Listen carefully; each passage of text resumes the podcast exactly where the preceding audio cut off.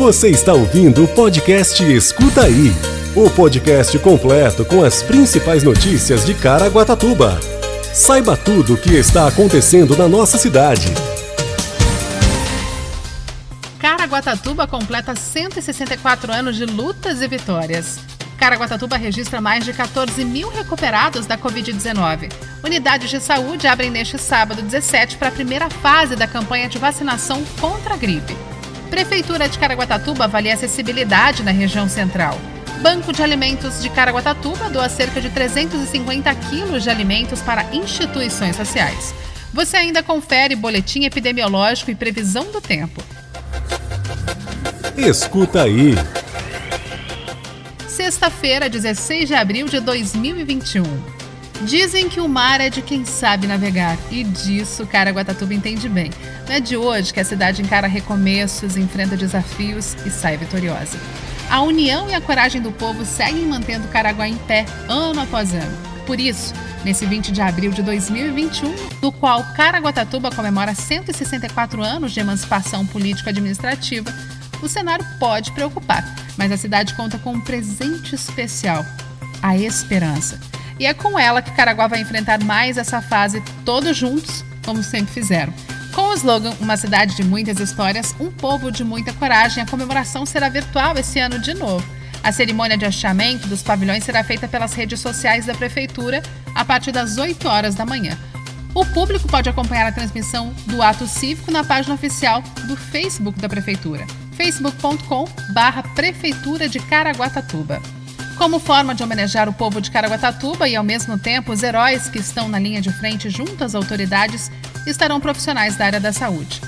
Abre aspas. Gostaria de parabenizar toda a população, esse povo resiliente que venceu a peste, a catástrofe de 1967 e tantos outros desafios. Gente que luta e tenho certeza que vai vencer mais essa situação que assolou o mundo, disse o prefeito Aguilar Júnior.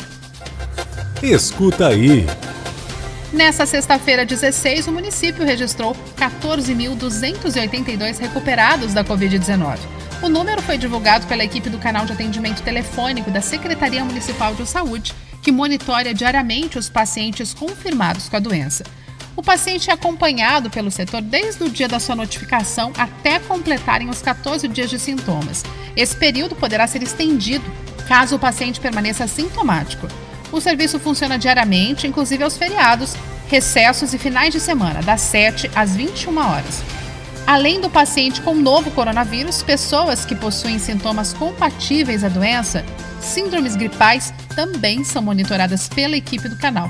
Por meio do serviço, os profissionais conseguem ver quais são os receios, sanar as principais dúvidas e explicar quais são os cuidados interdomiciliares que os pacientes devem ter diariamente. Saiba quando procurar um médico acessando o nosso site caraguatatuba.sp.gov.br e confira esta e muitas outras informações úteis sobre a Covid-19. Escuta aí.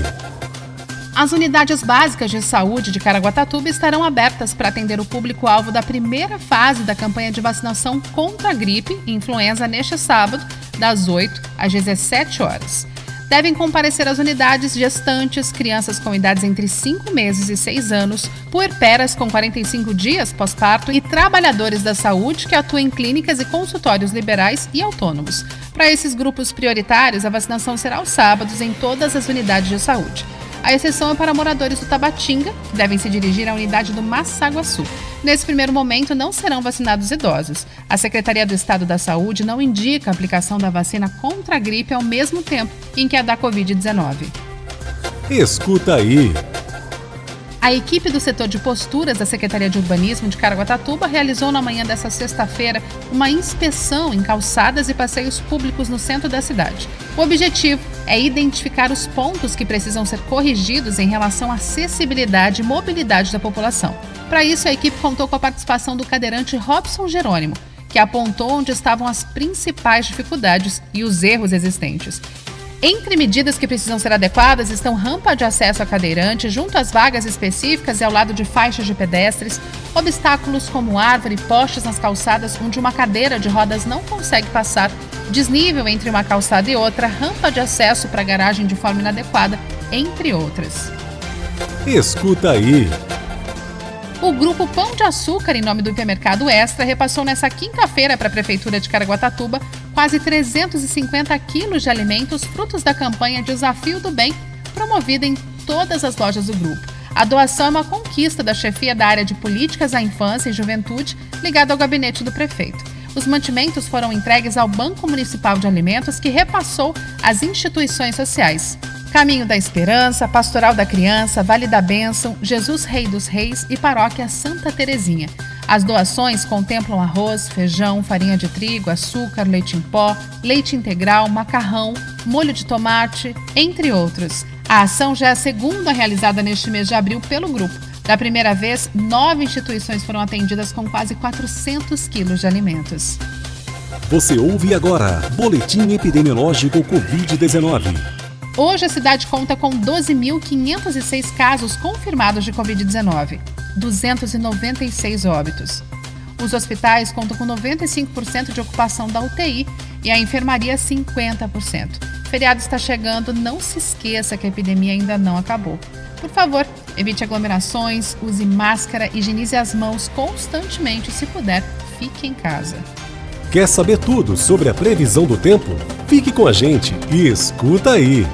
A previsão do tempo para este final de semana, os termômetros irão marcar mínima de 21 graus e máxima de 28 graus, segundo o CPTEC INPE, com possibilidade de pancadas de chuva no sábado à tarde e chuvas isoladas no domingo. Esse foi o Escuta aí de hoje. Um ótimo feriado e, se puder, fique em casa. Você ouviu o podcast Escuta aí. Se aconteceu, é fato. Se é mentira, é fake. Só que hoje em dia é muito difícil separar o fato do fake, saber se é inventado ou se aconteceu mesmo. É para isso que serve o jornalismo e o nosso podcast. Se informe em nossos canais oficiais.